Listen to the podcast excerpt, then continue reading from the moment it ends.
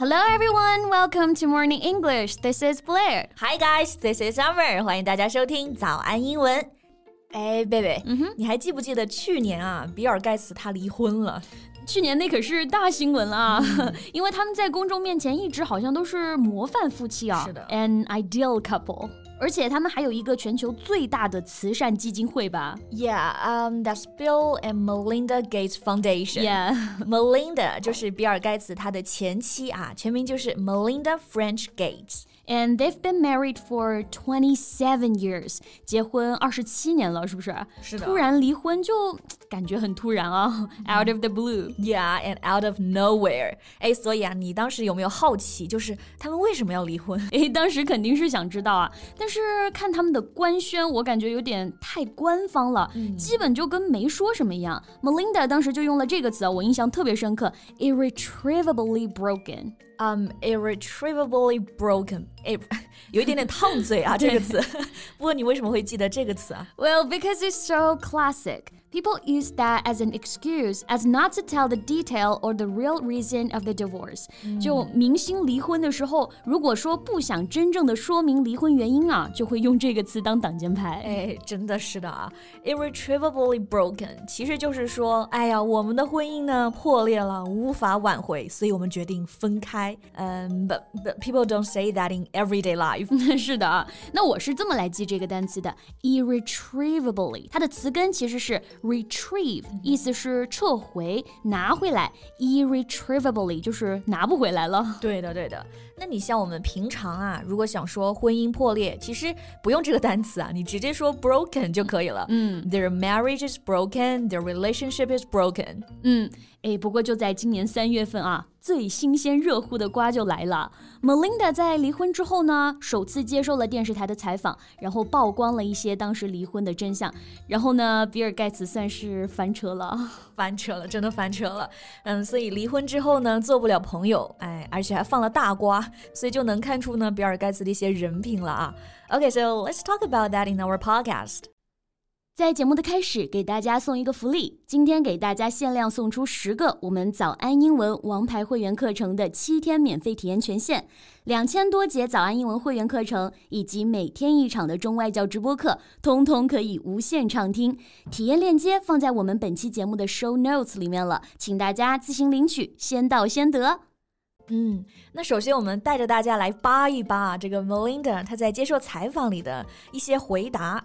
Okay, so first during the interview, Melinda told the host it was not one thing but many things that led to their divorce. Not one thing but many things. 她是说他们离婚其实不是一件事儿造成的，而是因为日积月累的很多事儿。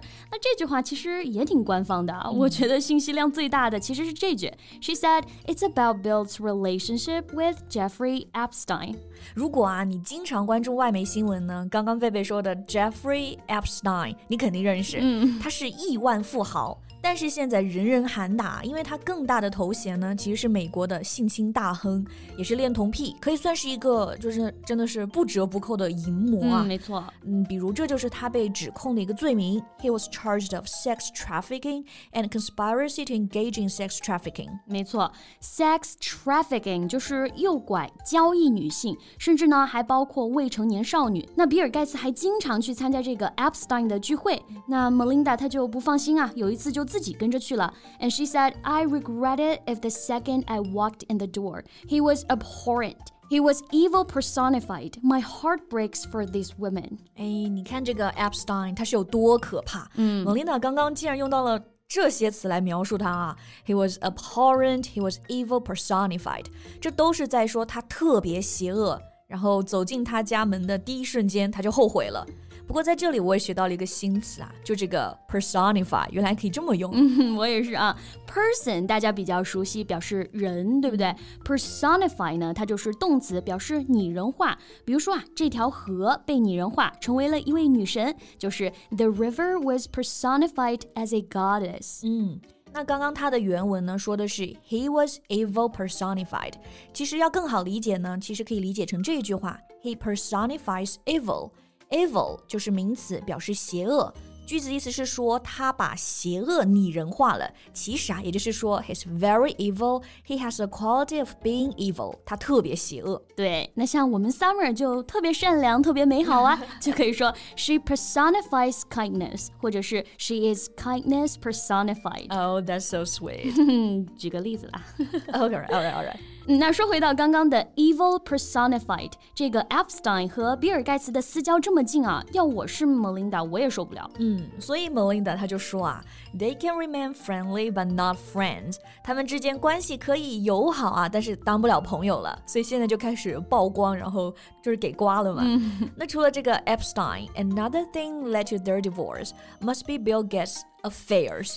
哎，这么一曝光，是不是学生都以后不敢把比尔盖茨写进作文里了啊？真的是的，你也不能说比尔盖茨是自己的偶像了吧，对吧？嗯，因为呢，他多次啊婚内出轨，这个出轨就用到 affairs。And the most well-known affair was one with an employee, which Microsoft investigated and confirmed.